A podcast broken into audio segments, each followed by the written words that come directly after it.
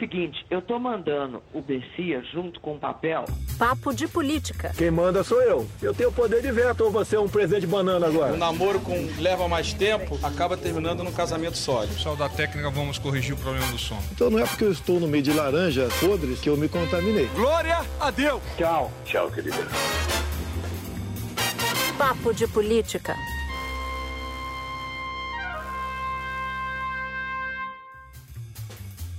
Papo de Política começa agora. Eu sou Natuza Neri e aqui comigo no estúdio Maju Coutinho, Presente. Andréa Sadi Olá. e Júlia Doailib. Oi, gente. Bom, nesse episódio a gente vai falar de Câmara e Senado sob nova direção e o bolsonarismo avançando no Congresso Nacional. Bolsonaro assiste de camarote a centro-direita dividida e conflagrada.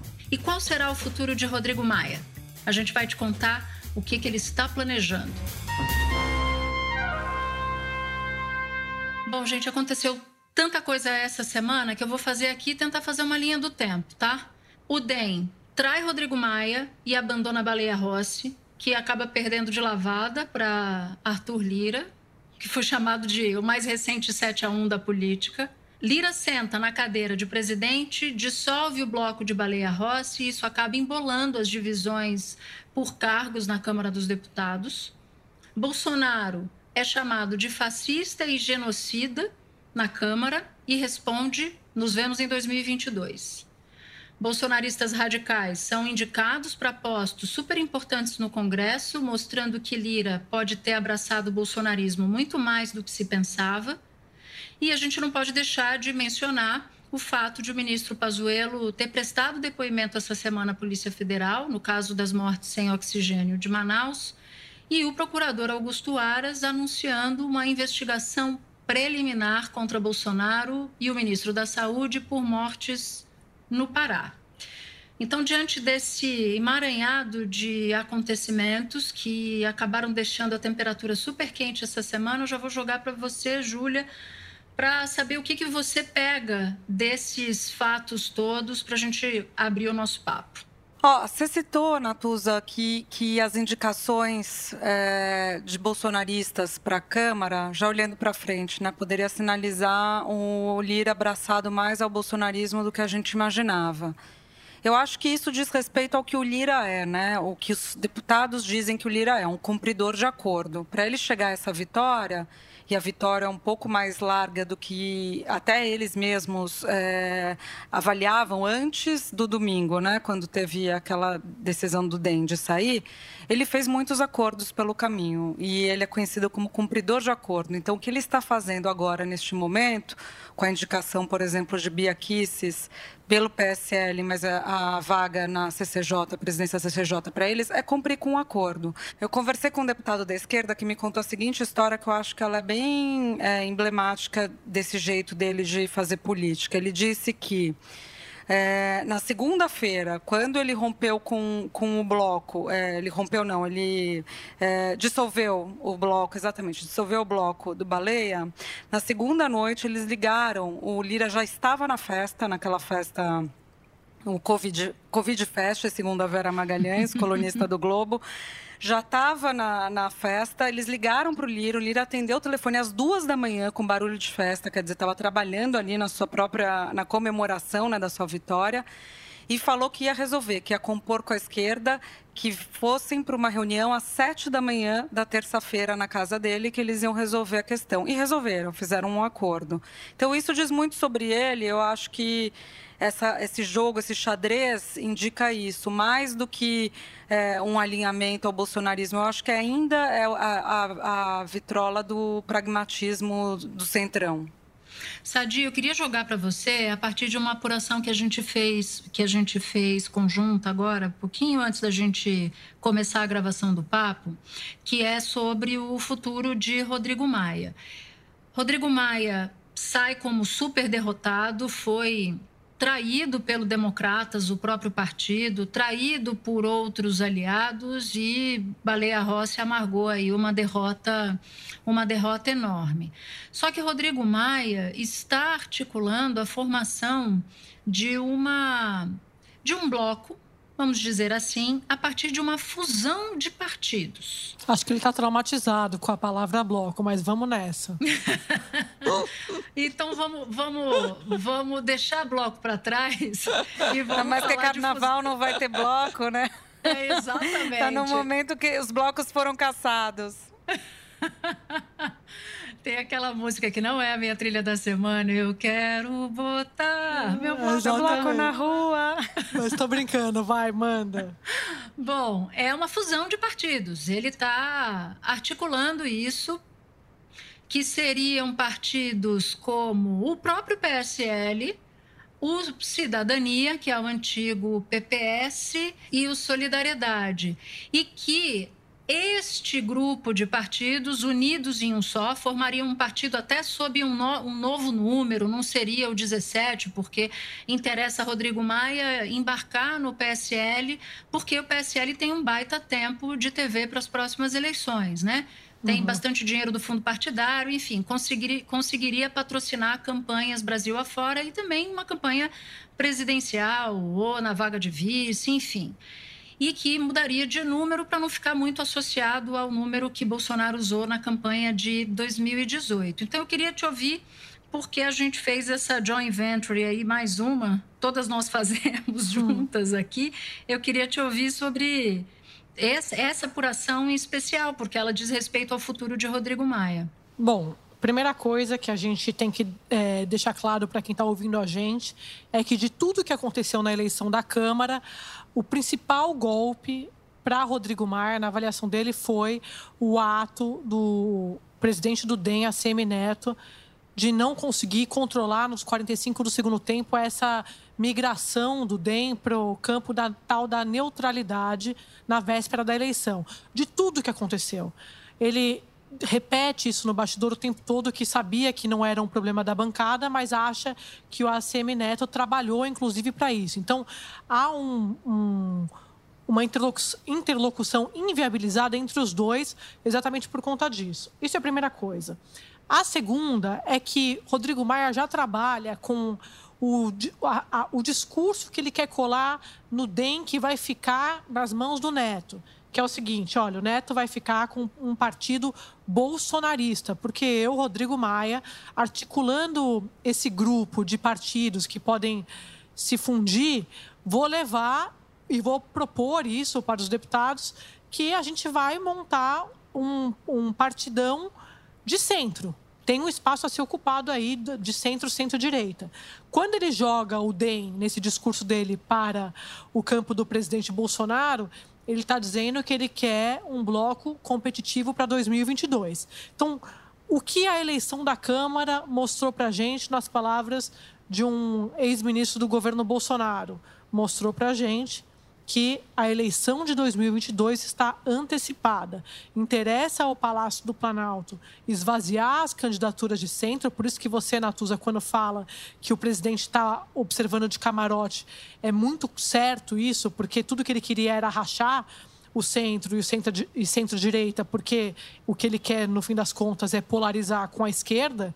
Então, quanto menos candidatos no campo dele, melhor para ele. Ele quer evitar, por exemplo, que o Mandetta saia candidato pelo DEM, ele quer evitar que o Luciano Huck saia candidato pelo DEM, ele quer evitar que o Moro é, entre no Cidadania e saia candidato, porque ele acha que isso vai rachar a base dele. Ele, ele tem a, a, a, a, turma mais radical ali, que, independentemente do que acontecer num segundo turno com o PT, vai com ele, Bolsonaro, mas ele vai disputar o, ele, o eleitorado do centro, centro-direita. E então, ele está certo nesse raciocínio. Então ele quer menos candidatos competitivos nesse campo. Ele quer deixar a esquerda de um lado e ele do outro. Então por isso que ele está assistindo de camarote essa briga, esse racha é, entre os partidos do centro e centrão. E aí voltando para o Rodrigo Maia nesse bloco que ele está tentando formar nessa fusão, é, ele vai sair do DEM, é claro, né? Isso já está avisado. O que está faltando? Saber quem vai no bonde do Maia. Então eu citei o Mandetta. O que, que o Mandetta tem dito nos bastidores? Olha, se o ACM Neto continuar com essa história de que ele é, não descarta apoiar o Bolsonaro em 2022, eu não tenho como ficar aqui, eu vou me embora. Mas o que, que eles combinaram? O Neto e o Mandetta se falaram nos últimos dias depois da eleição da Câmara. vamos recolher as armas, refletir e conversar sobre isso depois do carnaval. Mas deixando claro que a partir do segundo semestre de 2021 a eleição já começou. Eu ouvi isso mais de uma vez ao longo da apuração que eu fiz para o pódio dessa semana, de diferentes quadros do DEM. Eles acham que o Neto, quando ele sinaliza para o bolsonarismo, ele acaba antecipando a discussão dentro do partido. E outra informação, o próprio Mandetta, Luciano Huck, que tem conversado bastante, eles estão observando, porque se de fato o Neto seguir nessa toada de, de ir com o bolsonarismo, o Huck também é dúvida a respeito do ingresso no Democratas. Então, é, quem vai no bonde? Já falei, Mandetta pode ser que saia. O Eduardo Paes conversou com o Rodrigo Maia, disse que ele é solidário ao Rodrigo Maia. Porém, o próprio grupo do Maia nos bastidores acha que Eduardo Paes talvez não tenha que se mexer agora, está tá governando, vai arrumar briga com o Bolsonaro, é prefeito do Rio. Mas outros personagens precisam se mexer. Por exemplo, Rodrigo Garcia, vice-governador em São Paulo, que é do DEM, pode ser que ele migre para esse bloco ou pode ser que ele vá para o PSDB, que tá sendo pressionado, também está sendo pressionado para fazer isso. Então, tudo para dizer, como eu gosto de falar, para jogar para vocês, que você tem uma, uma disputa no DEM que vai definir muita coisa no xadrez de candidatos. Eu acho que esse é o é, do, do perfil dos candidatos. Uma discussão que eles queriam deixar mais para frente, mas não tem como, porque a última janela para mudar de partido é março de 2022. Então, essa discussão precisa ser feita agora para chegar lá amarrado. Gente, eu ouvi Sadi falando aí de antecipação de candidatura. O que eu queria chamar a atenção, que eu notei é, nesse ano, foi a presença do presidente Jair Bolsonaro na abertura do ano legislativo. Lembrando que ano passado ele não participou. Quem foi, se não me engano, foi Onyx Nolenzoni, né, que estava na Casa Civil. E aí, no retrasado, no primeiro ano de governo, quem foi foi o vice Hamilton Mourão. E aí, pelas conversas e análises que eu andei. É, colhendo aí ao longo da semana e aí falando em antecipação de candidatura, eu acho que quem foi lá nessa abertura que é meio pro forma, que é solene do ano legislativo, onde o presidente vai expor as suas propostas para o Congresso, é, foi o candidato, né? E muitos do, das fontes falaram que ficou de lado aquele Bolsonaro da bravata do primeiro biênio e entra aqui o Bolsonaro mais racional, o Bolsonaro mais fazendo o jogo, o xadrez para 2022. Lembrando que até na entrevista que o ACM Neto, né, presidente do DEM, deu, inclusive para Sadi, ele fala dessa questão de não descartar a possibilidade do apoio ao Bolsonaro, levando em consideração se houver realmente essa mudança de perfil no discurso do presidente. Eu não sei se é por aí. Eu não sei se o Bolsonaro da bravata se despediu do Bolsonaro racional. O Bolsonaro tem um, uma porção racional porque ele só pensa em 2022 e ele raciocina a partir desse, desse interesse político, Júlia. O que, que você acha? Eu ia, eu ia fazer exatamente essa colocação, não assim, né, como você, mas eu estava pensando sobre isso quando a Maju falou que eu, eu não vejo muita mudança. Eu acho que é ele como ele. Tem uma mudança, sim, na questão do jogo político, né? A opção pelo centrão, é, jogando a fantasia que ele colocou em 2018, que muita gente apostou, que ele não era daquele grupo, que ele não fazia parte daquilo, quando ele era um representante tradicional do baixo clero, do centrão barra baixo clero. Acho que nesse sentido tem a mudança, mas é, da bravata continua igual, tanto que o presidente estava lá é, naquele dia, no dia seguinte da eleição do Congresso, com toda a turma do centrão. E mesmo ali, ele não consegue se desfazer do que ele é, né? Da, da, das bravatas, do estilo. Tanto que quando começam a gritar, chamá-lo de fascista, os deputados do PSOL, genocida e fascista, ele começa com um discurso é, mais é, ponderado, falando: eu ocupei essa casa, 28 anos estive nesse plenário e nunca destratei um presidente. E depois faz uma provocação, porque é da natureza dele, é a bravata, a provocação. Ele responde: nos encontramos em 2022. Uhum, então, uhum. esse é o Bolsonaro, né? Não deixa de ser Bolsonaro. E o que ele quer é isso, né, Júlia? Ele quer trazer sempre para o campo do palanque, né? Que é onde ele se sente mais à vontade. Você mesma tinha comentado que, e, e além de tudo, nesse discurso dele de que ele nunca desrespeitou nenhum presidente quando estava no parlamento, você mesma estava lembrando do dia em que ele votou pelo impeachment da presidente Dilma e fez uma homenagem ao brilhante Ustra que torturou a ex-presidente. Exatamente. É, foi um dos maiores desrespeitos já feitos, né, dentro do plenário a uma autoridade, se for né, pensar na, na lógica que ele estava usando. Exatamente. O, o Sadi, Júlia e Maju, tem um outro ponto aí que eu não queria deixar a bola quicando, que foi a história dessa operação do, do Rodrigo Maia e tal, para formar um partido novo que reúna a outros partidos, PSL, Cidadania, Solidariedade. Mas tem um outro ponto aí, porque essa formação desse, desse partido é de olho em 2022, mas tem um efeito prático também, que é o fato de organizar, dentro da, da Câmara dos Deputados, uma força de oposição ao governo Bolsonaro para além da esquerda. E já há uma operação junto à esquerda e de parte da esquerda justamente com esse fim. Eu falava com um parlamentar da esquerda essa semana que me dizia o seguinte: olha, a gente precisa ampliar o campo, porque nós não fazemos verão sozinhos, a gente precisa de apoio da centro-direita ou de partidos de centro para fazer uma oposição mais forte ao governo Bolsonaro. E partiu de uma parcela da esquerda uma sugestão de transformar o Rodrigo Maia em líder da minoria. A gente tem na Câmara dos Deputados, no Senado Federal também, o líder da maioria, que representa a maior força política dentro do plenário, mas também existe a liderança da minoria e que Rodrigo Maia seria ou poderia ser essa pessoa. Natuz, eu ouvi isso também nesse sentido aí de uma união dessa oposição, passando por PSOL, PT, PSDB justamente para barrar essas pautas, né? Sobretudo como ampliação de armamento, ensino domiciliar, violência policial. Eu vi nesse sentido também essa união que seria provável, mas também essa exposição da fraqueza do, da oposição, desse, dessa união de centro moderado, direita moderada e esquerda moderada, para essa frente ampla para 2022. Então, acho que tem esses dois paralelos, né? Uma união de centro centro, direita moderada e esquerda moderada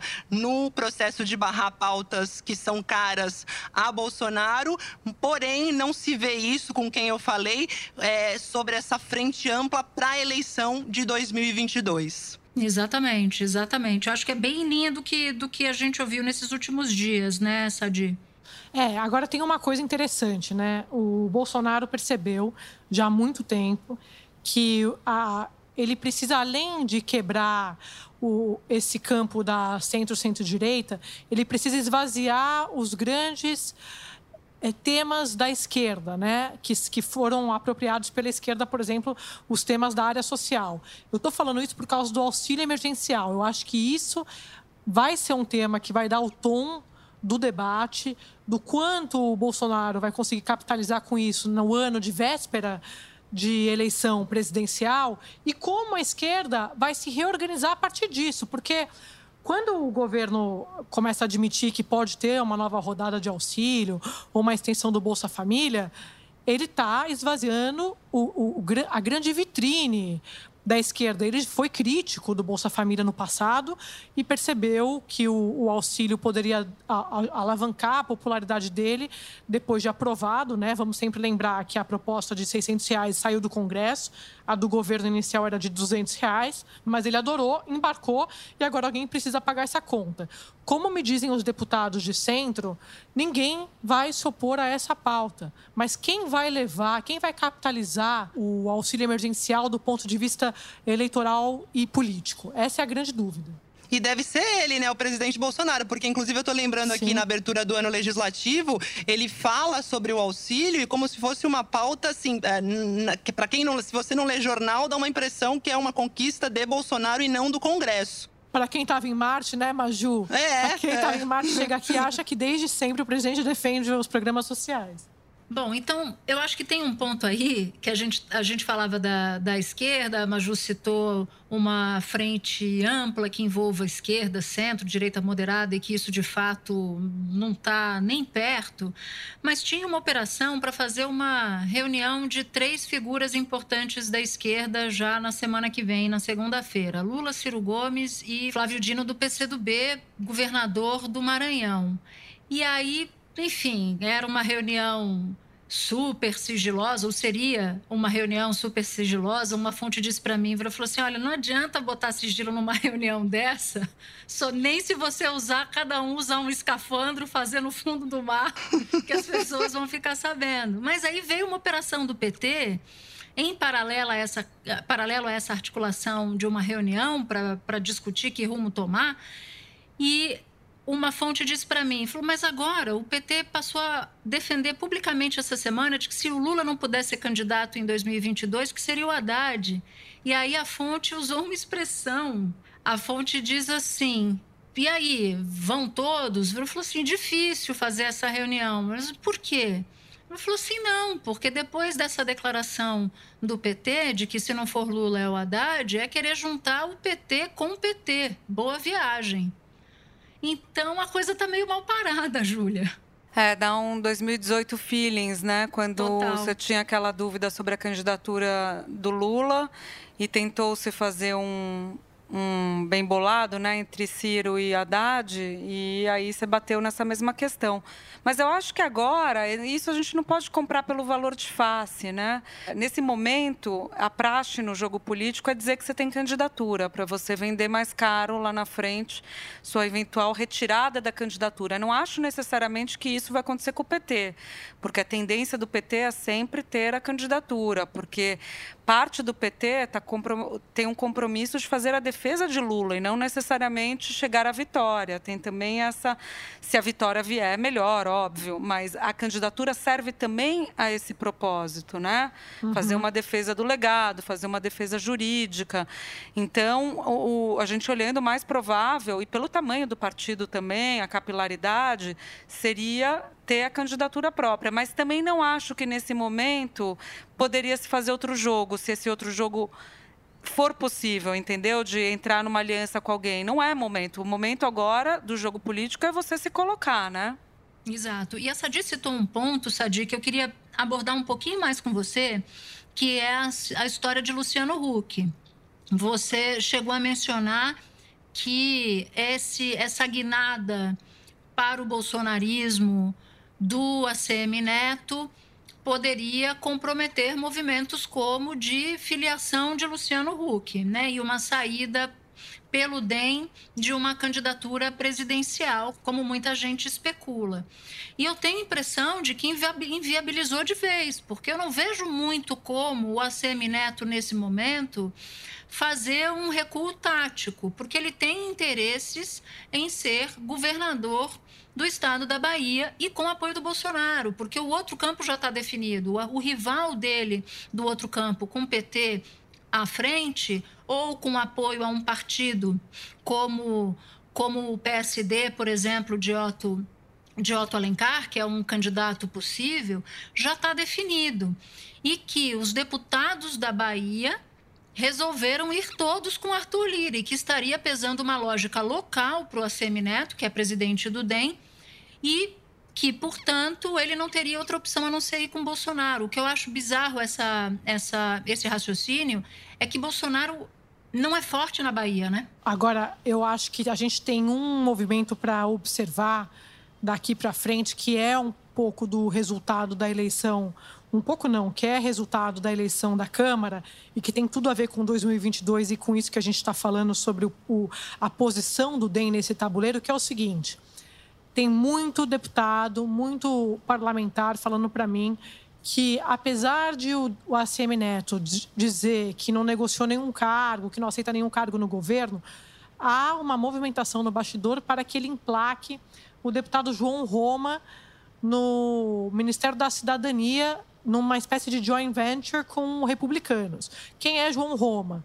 João Roma, deputado do Republicanos, da Bahia, aliado de primeira hora do Neto, trabalhou com o Neto, já é, tem uma, uma interlocução, uma amizade com vários deputados do DEM e seria iria na cota do Republicanos. É, se isso acontecer, muitas é, fontes do Congresso acreditam que isso também é uma sinalização do Palácio de que o, de que o Palácio está disposto a marchar com o DEM em 2022. Então, é claro que tem uma briga no Republicanos, tem gente que defende o deputado Márcio Marinho, que também é da Bahia, mas ele é mais ligado à Igreja Universal. Mas há esse movimento de bastidor exatamente de olho no comando do, do governo da Bahia, que aí o presidente pode ter um palanque por lá e, ao mesmo tempo, pode ter parte do partido com ele, que é esse partido mais bolsonarista que vai dando cara ao DEM com a saída dessas figuras que estão se colocando e se dizem de centro, como Maia, Mandetta, e que podem não chegar, né? Como Luciano Não chegar onde? ao partido, né? Ao uhum. partido. Ele tem, ele, eu tenho informação de, de como ele tem se preparado, né? Assim, uhum. sem ter a convicção ainda mas ele tem, talvez isso já seja conhecido, acho que já é conhecido, ele tem um mentor político, que é o Paulo Hartung, né? Uhum. Quem ele ouve sobre todas as movimentações políticas, tal, ajuda a fazer a leitura. E ele tem uma turma da área técnica que abastece ele, entre os quais Armínio Fraga, por exemplo. Eduardo Mofarrege, daquele grupo Renova. Então ele tem uma turma que fica abastecendo ele lá. E me disseram que até ele chegou a conversar com o ex-presidente Macri, argentino, por telefone para saber lá as questões de reforma, né? Porque Macri tem essa essa ideia de que ele não conseguiu fazer as reformas, não conseguiu se reeleger, demorou, quis fazer a conta gotas, não rolou e aí não, não teve força suficiente, enfim. Então, acho que ele se prepara, mas ainda é observando o cenário. Ele tem que ir para a política, né? Em algum momento ele vai ter que admitir a candidatura, porque também não adianta começar tarde, né? Essa é uma operação, como disse a André aqui no papo, essa não é uma operação que você começa seis meses antes, né? Você precisa de alguma antecedência. Mas eu queria entrar um pouco mais nesse personagem ACM Neto porque ele é de uma família tradicional, né? O Antônio Carlos Magalhães, avô de Neto, que era considerado um operador político habilidoso. Eu acho que essa operação do ACM Neto, ela renega um pouco a tradição familiar, né? De ter uma operação que seja bem sucedida para ele em particular e para o grupo dele, porque eu acho que ser empurrado para um campo de direita para frente, de extrema direita, não, contraria, inclusive, a aposta de ACM Neto no ano passado. No ano passado, a gente lembra, a gente noticiou, o Democratas foi um dos partidos mais vitoriosos da eleição de 2020 e a vitória do Democratas foi celebrada por eles próprios como uma força moderada de direita. Mas é muito curioso você falar isso, Natuza, porque na entrevista ele fala assim, que é, ele não pode descartar o apoio a Bolsonaro, mas que ele não irá com os extremos, né? E eu pergunto se ele não acha que o presidente é extremo quando, por exemplo, é um negacionista na pandemia. Vocês falam, e aí ele responde. Eu falo ou vocês falam para ele? Eu conto ou vocês contam? É, quem conta? E aí ele falou assim: olha, se você me perguntar se o governo foi, foi bem em 19 e 20, eu vou dizer que não. Se é o perfil que eu acho que é o ideal para apoiar, eu vou dizer que não mas a gente precisa avaliar 2021.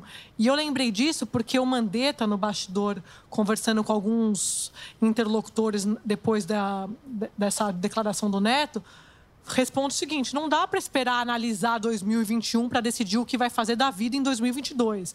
Então, essa conversa do Neto é conversa para boi dormir.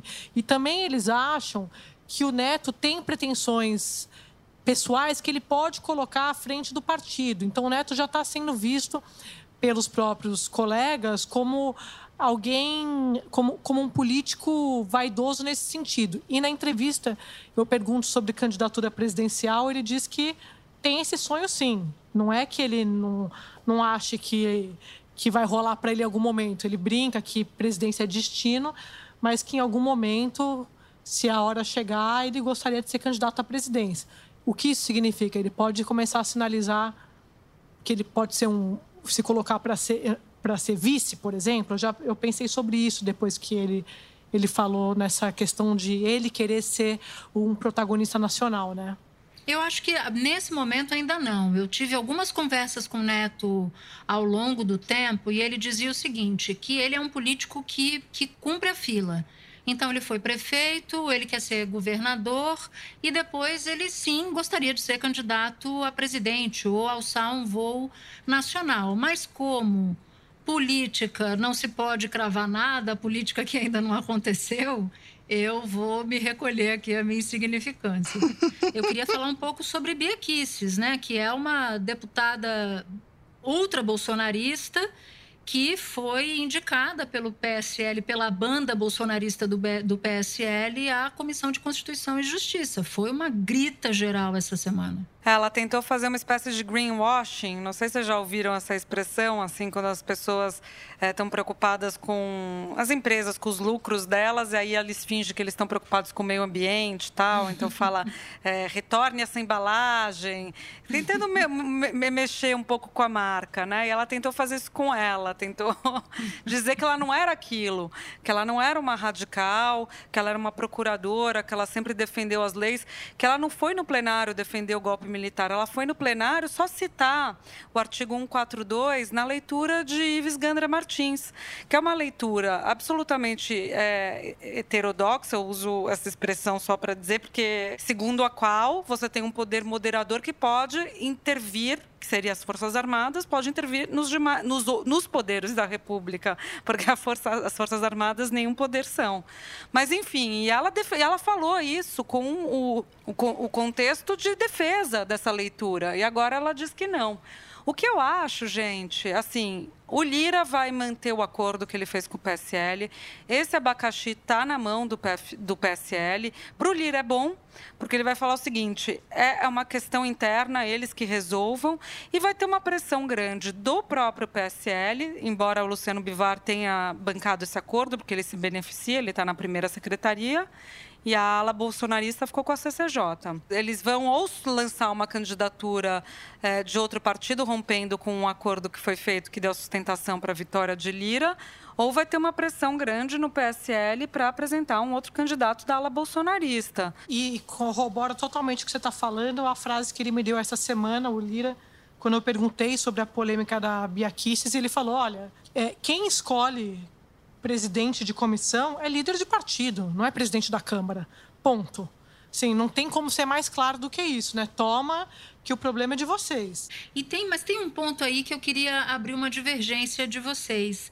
É, todo presidente da Câmara indica, quer dizer, ele não indicou. O partido que indicava, né, o partido que tinha ali a, a, o acordo de ficar com a CCJ, mas nenhum partido jamais indicou, no período que eu me lembre, um presidente da CCJ que não fosse alinhado ao presidente da Câmara.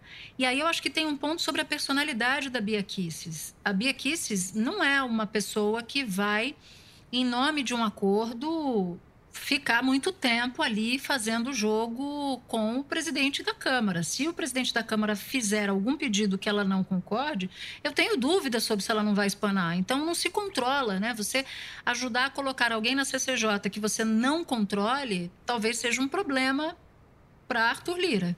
Eu acho que isso é um, uma, um elemento que dificulta muito a vida dela, esse que você colocou da personalidade porque ela não é uma, uma parlamentar benquista pelos seus pares. Ela tem um núcleo pequeno com quem ela se dá bem, do bolsonarismo, mas vários outros bolsonaristas, por exemplo, trafegam né, em diferentes é, correntes, conversam com a oposição. Ela não. Então, se o negócio for para votação, porque tradicionalmente é essas indicações que a gente está contando, mas se não, não chegar no limite, os outros partidos não quiserem o nome dela e propuserem um outro nome, pode ser que no, na votação ela perca, justamente por isso. Ela não é simpática, ela não, tem, ela não tem a simpatia. Não é que ela não é simpática, não estou entrando nesse mérito. Ela não tem a simpatia dos seus pares. Na política, assim como no amor, as pessoas gostam de ouvir falar de traição, mas elas não gostam do traidor. É que as pessoas gostam de uma boa fofoca, na verdade, né? Nós, é. jornalistas, os políticos. Tem aquela máxima, assim, de, de Brasília. Vocês lembram que você conta uma fofoca para um parlamentar? Aí você espera a fofoca voltar a você por outro parlamentar. Que você faz, conta para o parlamentar, ele fala para o outro, que fala para o outro, fala para o outro, até que volta para você. É óbvio, com alguns contos a mais, né? alguns pontos a mais. Gente, vamos pra trilha. Vai, Maju. Ó, eu já vou pegar o gancho. Você pagou com traição a quem sempre te deu a mão. Então completa aí, Júlia. Chora. Dueto, dueto. Em homenagem à festa, o refrão que eu queria eh, cantar era Vou Vou festejar, festejar vou o festejar o teu sofrer, sofrer, o teu penar. o teu penar. Muito bom, muito bom. Lira cantando para o Rodrigo Maia. Maravilhoso. Sadia a sua. Eu vou aproveitar o bastidor que eu guardei pra trilha, pra, pra dar a minha, a minha música. O ACM Neto procurou o Rodrigo Maia, né? Depois dessa confusão toda, tal. E segundo eu apurei com a turma do Maia, ele falou que queria dar um abraço no Rodrigo Maia. E o Rodrigo Maia falou: olha, acho melhor a gente não se encontrar, né? Não tem clima para abraço, para nada nesse momento. Então a minha música é. Alô, banda de Ipanema, aquele abraço, todo mês de fevereiro, aquele Tadinho. passo. Muito boa. Ah, muito bom. bom bastidor também. Bom, então também vou, eu vou inspirada no Maia, mas é o Maia pro ACM Neto. Rasgue as minhas cartas e Muito não bom. me procure mais, assim será melhor, meu bem. Então eu vou de devolver. Muito bom. Maravilhosa. Bom, gente, então tá, né? Porque até o próximo episódio vou aqui fazer uma tradução livre da, da frase da Sadi que a Júlia gosta tanto. Daqui pro próximo episódio tem 100 anos, então a gente se vê. Vacinadas. No caso, a gente já vai ter direito à vacina. Então a gente se ouve no próximo episódio. É hora de agradecer a equipe técnica Adriano Moraes, André Riente, a produção de Daniela Abreu, a edição de Cadu Novaes e Henrique Picarelli e os trabalhos técnicos de sonoplastia de Marcel Almeida. Supervisão: Pedro Godoy. Coordenação: Cadu Veloso. Então a gente se ouve no próximo episódio. Até lá!